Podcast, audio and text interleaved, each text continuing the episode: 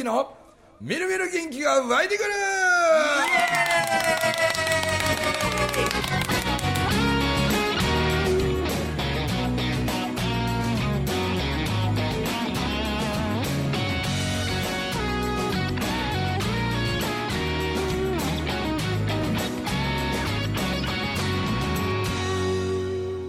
はいおはようございます。おはようございます。おはようございます今回も杉浦誠二さんにありがとうございます。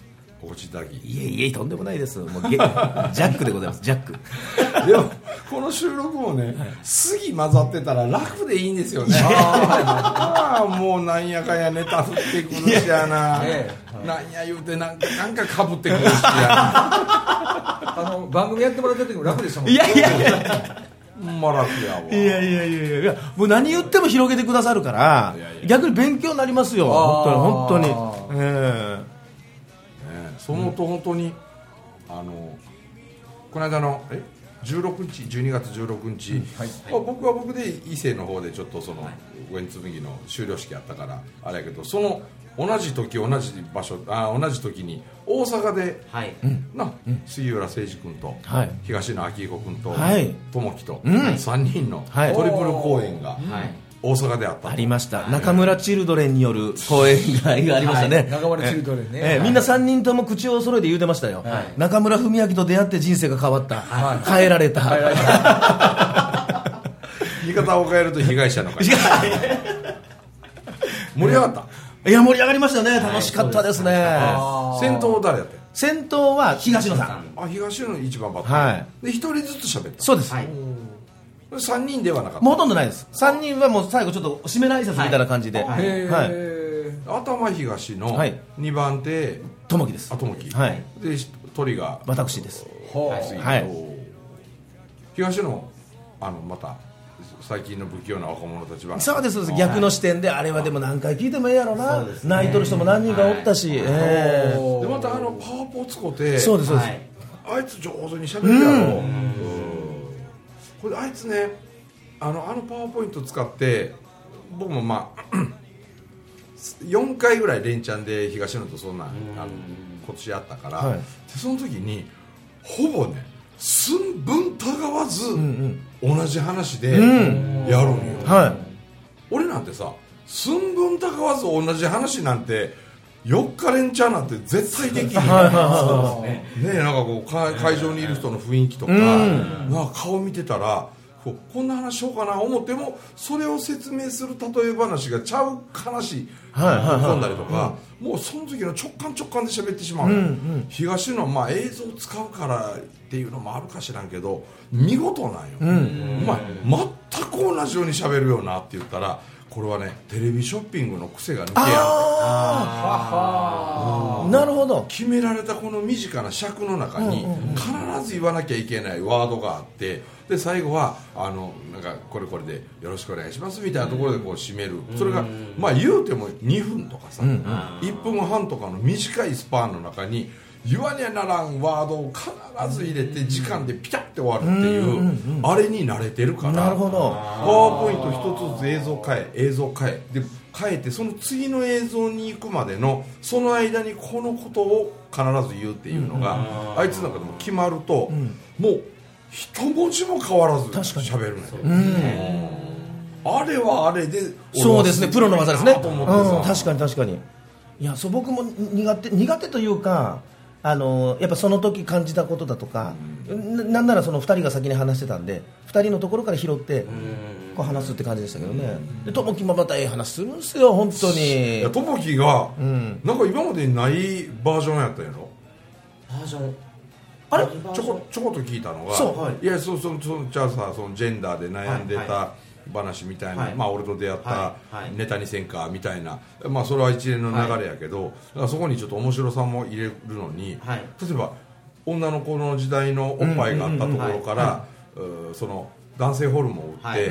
最初に打った時の声は、はい。こんな女の子の声だったんです、はい。はい。で2本目打ち、はい。3本目5本目ってやっていくうちにだんだんこう、声が低くなっていくその音源をこれが置いとったらしくて、い。やあれはねすっごい生々しいですよ。これからホルモン注射打ちますは女の子の声なんですよ。はで5本目打ちますやとだいぶ低いんですよ。だから重ねていくうちにどんどん低くなっててね、これ。はいはいへあれよう残しといたな。そうなんですよ。あの、僕は講演家になるなんて夢にも思ってなかったんですけど、僕が実際どういう変化が起きるのか気になってって、うん。でうんこれを売ってる人が誰かいないのかな、うん。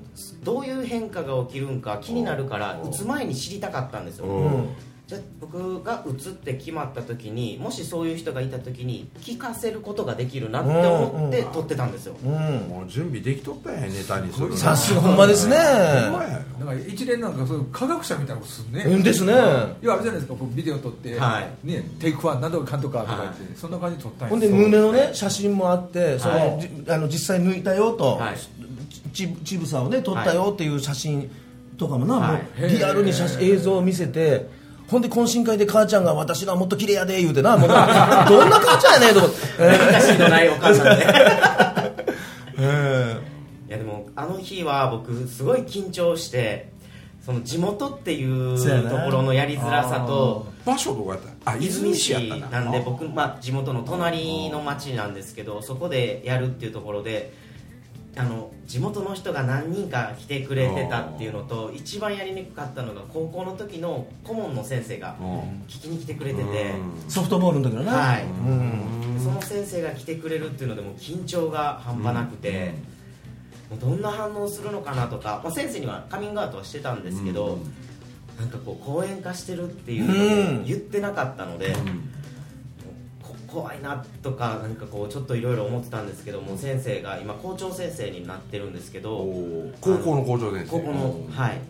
なんであの大学の時に言われたあの先生ではないうんうんうん先生なんですけどその先生がいやもうぜひうちの学生にも聞かせたいっていうことを言ってくれて、うん。あの呼べるように寺田呼べるように頑張るわってうん。言ってくれたのがもう最後の、一番嬉しいな。はい、声かけてくれて嬉しくて。うんそれでこうな過去をせこうなんかこう過去が整理整頓されてくると、はい。未来に希望って増えてくるな。で過去を言い訳に使ってると不安が増えるから、はまさにだからさっきの声がさ、はい。ホルモン注射打つたんびにこう低くなっていくっていう、はい。あんななんかでもよくね俺もねめっちゃ悩んでる人いると今悩んでるもう私はもう表情も何もかももうこんなことになるなんてって言うて、もうめっちゃしんどそうな顔してて、はい。で自分でも鏡見てもう分かるしもうもうとにかく嫌や言うてうん。そしたらさせっかくそんな顔ってなろう思ってもなられへんねやからビデオ撮っといて、で今自分がどんなにつろうてしんどいか音声も残しときなよって、うん。うんそんなことって言うんよ人は、けど必ずね夜が明けない朝はないんやから、うん必ず良くなる日来るから。でその時にああの最悪にへこんでた時の私って見たらもっと希望をなうん。増やそうと頑張るようになるしその後友樹じゃねえけど、はい。なんか似たようなことで悩んでる人いたら私の最悪の時の映像ちょっと見てみるって。うん。私こんな時期あったんよ。でも今こうやけどなって。うん。それはこうやって自分はこう波を越え生きてきたからやと思うんやっていうふうにして人の今度は、あの最悪の表情が人の希望の種になるやんな、いやだからそれで言うたらですよ、その歴史の教科書にはい。載っている多分皆さんが見ている徳川家康の肖像画、はい。あれ実は何の肖像画かって、ん。徳川家康ビビってもってうんちちびった時の肖像画なんです、あれ。へえあれ自分がもう小心者がゆえに、もうビビってしもってうんちべー漏らしてもったと、それを肖像画にしといてくれと、俺はいつか絶対天下を取る人間やと、うん。だから自分が一番ひどかった時のが残ってる。なうあん。なるほど、えそんな逸話あんねえそうなんですよ。あれもらおもらししちゃった時の肖像画らしいですよ。へえ。それも面白い話はいやだからそう思うとよかったよな。そうですね。うん残しといてよかったなと思います。ほんでまた2人がですね、まあ、あのええ話するんですわ、ほんでもう会場を見るとですね、でもう目いろんなところすすり泣きしよってですね。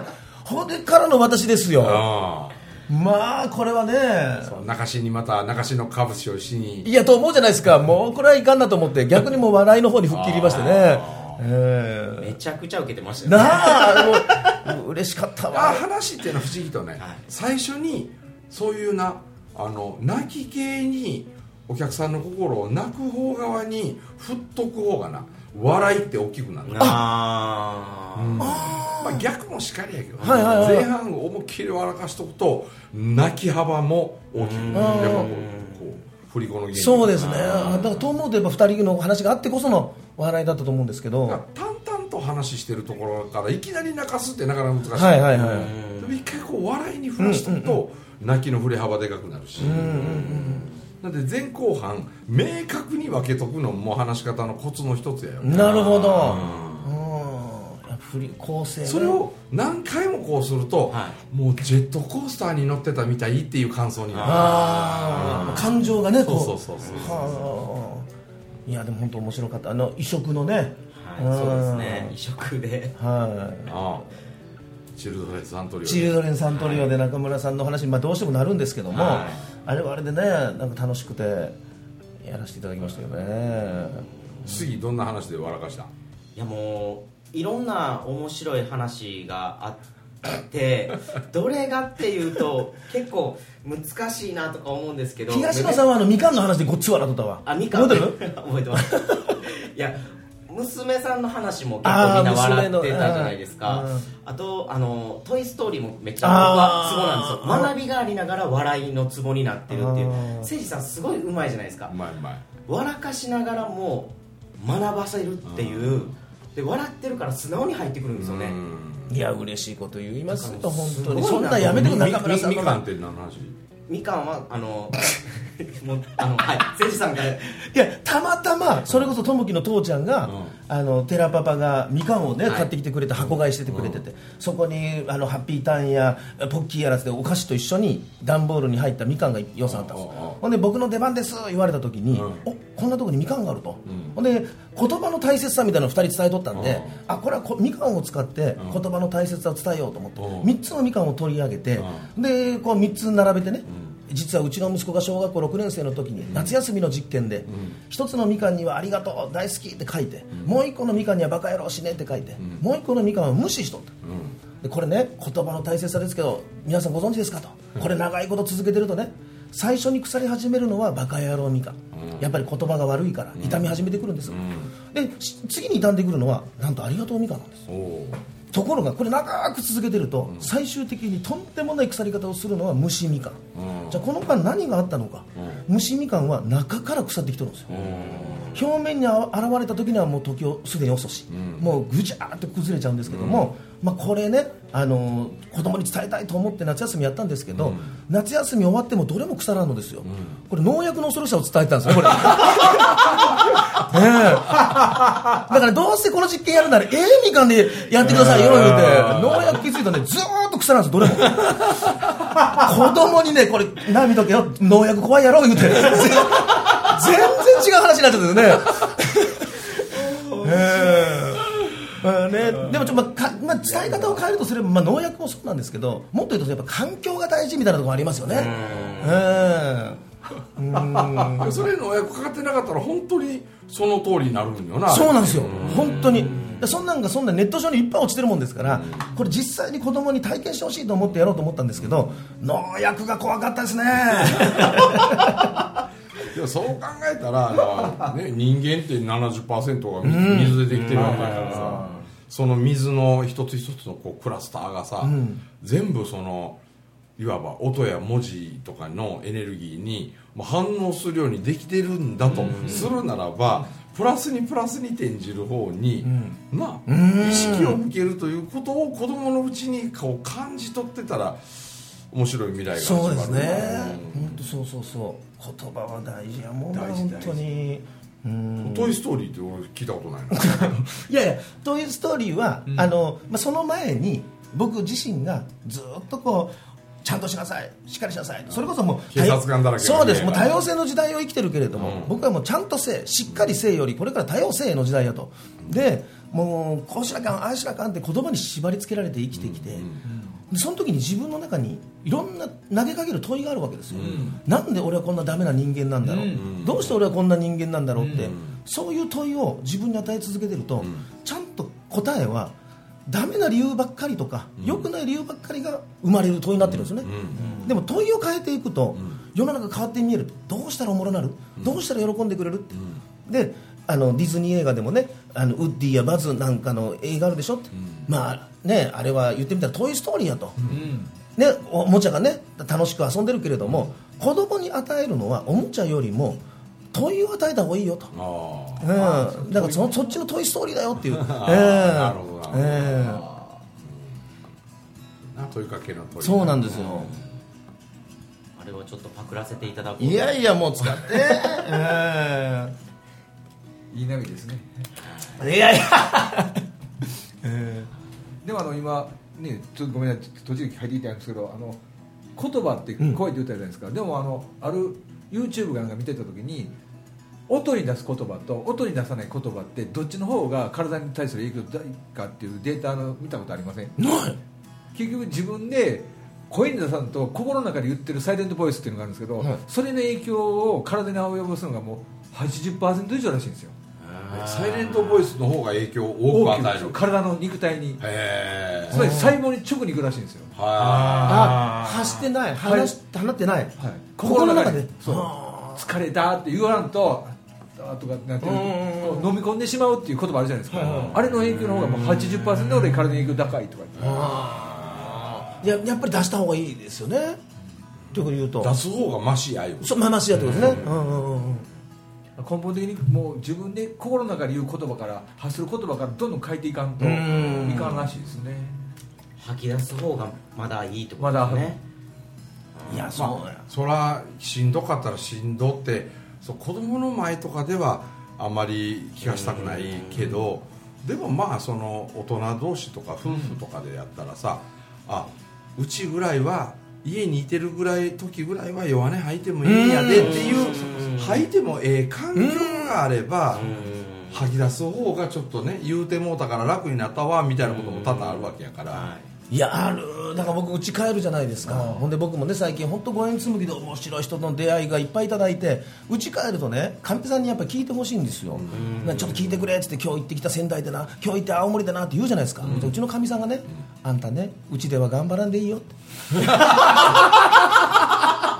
て言う言うんですよ。いや俺頑張ってないですよ。だから顔で喋りすぎるから顔が頑張って見えてしまうんやろやっぱり。そのせいちゃんせいちゃんのあの顔で喋るってバチッシですよね。いやこれはね嬉しいですね。もうだからやっぱ意識しますもん。秘密兵器ですよこんなに顔で喋れる人いませんもん。今いないいやでも嬉しいですよね。僕もそんなこと全く意識したことないんですけど東野さんに言われましたもん。お前は紫尺みたいな芸風や言うて。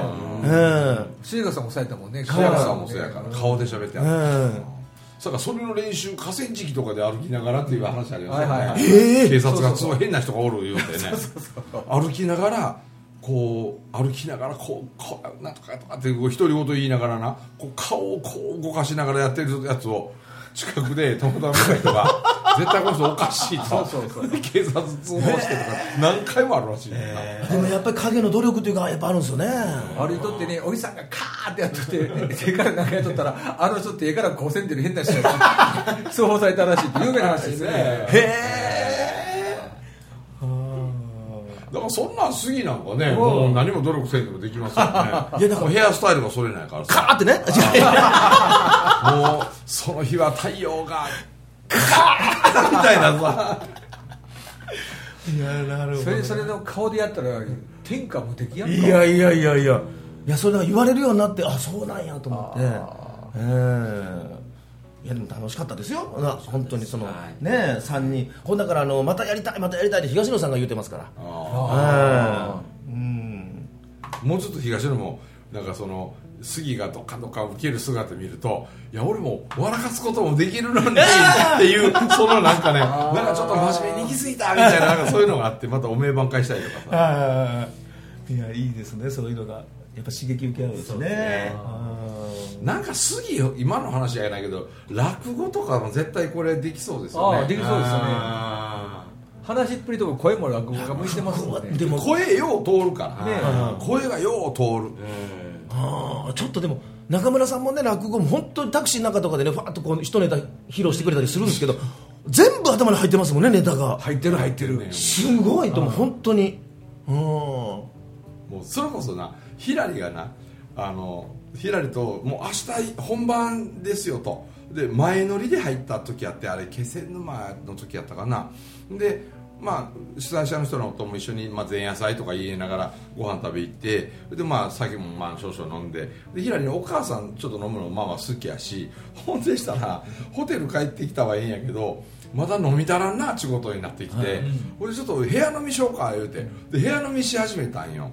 そしたらその中じゃ落語の話になって、はいはい。ほんでしたらさひらり見えてないのに、もうめちゃくちゃウケたあのあれなんでそんな話になったんだからそこのホテルに無料で使える洗濯機があってその洗濯機の話かなんかをにがにたまたま話がふ触れた時に、洗濯機って考えたら俺ら子供の頃はさもう二層式どころかもう一個古いやつ俺とこ洗濯機あったからでそれを洗うとこは洗うとこ。ほいでこんな日本のさローラーみたいなのがついてて外側にハンドルついててこのローラーの間を見て洗濯物を挟んでグリグリグリ絞るわけですね絞りながらこう出てくるの。いやそりゃないわ見たことない。ない。ないない。あの二層式はありますよ、うん、二層の前がそれやってん、ええでそれを紫尺が言う話があんねんもう今は家電製品がみんなしゃべるよってね。でもう昔はもう風呂なんかも五右衛門風呂で大変やった。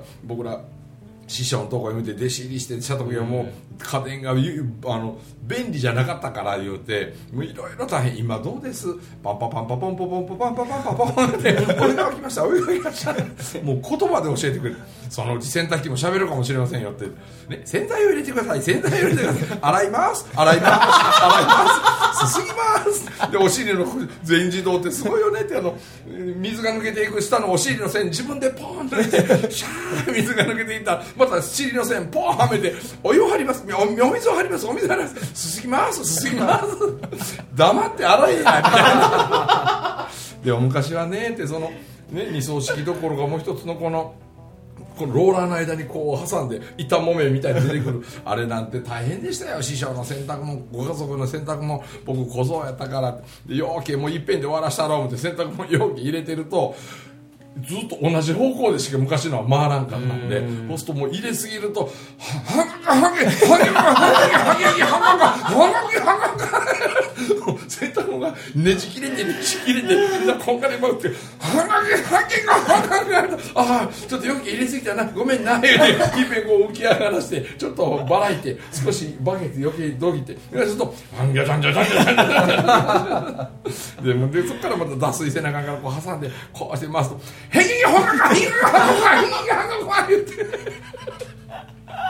ペラペラのやつが出てきてパンパンはたいて干してみたいなさそのヘゲホンカハカヒこれこれ絡まってる音で,、はい、でこの脱水はヘゲホンカヘゲハかカホカカかゲハカゲホカこれ若干言い方かじゃんヘゲホンかハゲホカヘゲホンカとヘゲホンカカハカゲこの絶妙な違いが分かるかえたらひらに企業上げててもう涙流して腹抱えて笑ってそれからその場はヒラにほとんど夜寝らんかったヘゲかンカカヘゲハカカ布団の上でずっとやってんのをまたエミさん動画撮ってでもう寝ようや言うと俺もう寝てんのに動画がどんどん送られてくるもうええわ言うて。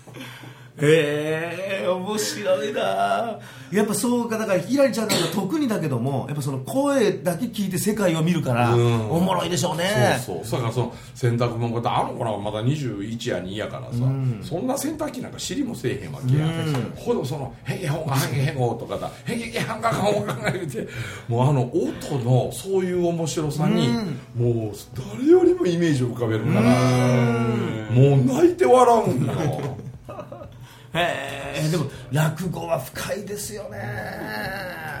いやでも確かに一回自分でやってみると生きてくるかもしれないですねそこ話し方にも。最近ね志尺さんの落語とか YouTube でないです。上がってけえへんよな。上がってこないです。上がらなくなっちゃいましたね。はあなんでなんやろ？ねやっぱお金にせな。あかんからやろか。